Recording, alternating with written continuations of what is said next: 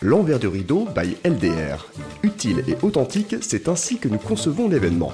LDR lève le voile sur les coulisses de l'événementiel. Bonjour et bienvenue dans l'envers du rideau.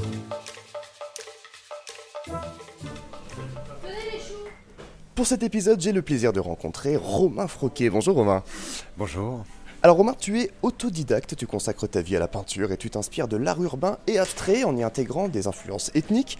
Pas mal de projets à ton actif, je pense à ton œuvre intitulée Gesture, réalisée au 7 étage du Printemps Haussmann. Il y a aussi tes fresques qui réinterprètent les anneaux olympiques que tu as peints sur 40 mètres de long dans le tunnel des Tuileries ou encore ta collaboration sous le signe de l'évasion avec l'hôpital Beaujon en réalisant ces lignes colorées et lumineuses dans le hall d'accueil du bâtiment. Alors ma première question s'intéresse à ton processus de création côté art urbain. Comment passer de la rue à la toile? C'est quoi ton cheminement? Alors, ce qui me concerne, ce serait même euh, passer de la toile à la rue. Ouais. En fait, tu vois, je réfléchis en te le disant. Euh, oui, oui, je suis tout simplement passé de la toile à, la rue puisque j'ai commencé à travailler en atelier. Et ça, c'était euh, en arrivant à Paris en 2000.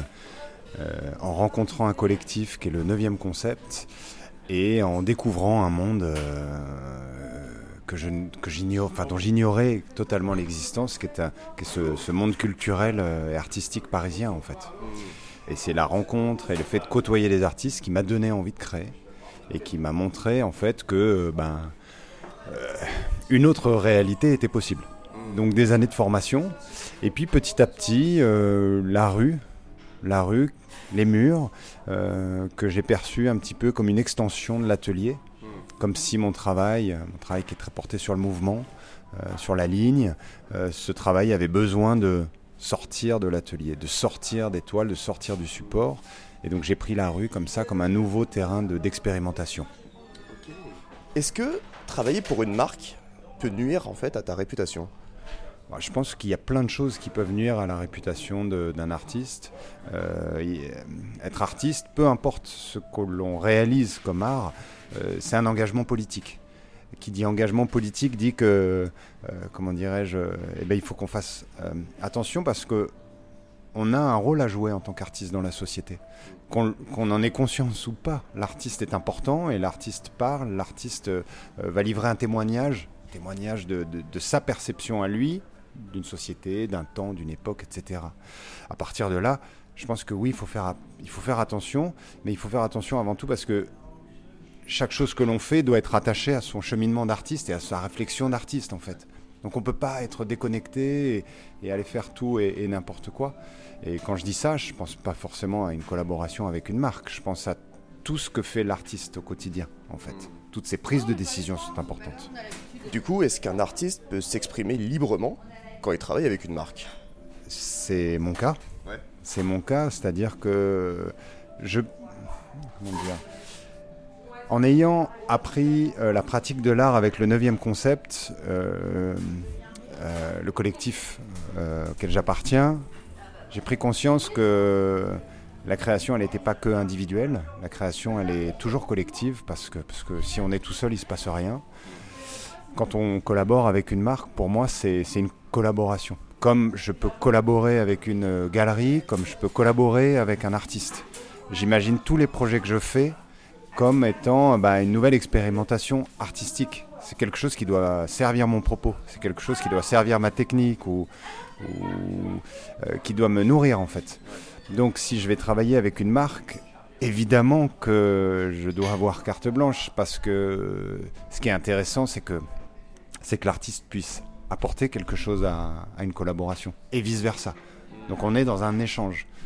Toutes ces, toutes ces collaborations, pour moi, c'est autant de, façons d'aller euh, toucher un public, toucher une audience différente et aussi nourrir ma réflexion euh, artistique. Autre sujet, est-ce que la RSE pour toi, c'est bullshit? Euh, non, je pense que c'est bien d'avoir une, une, prise de conscience.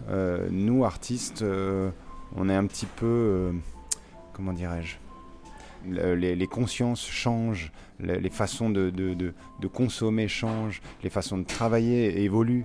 Euh, je prends pour exemple euh, ma dernière exposition euh, personnelle dans un centre d'art.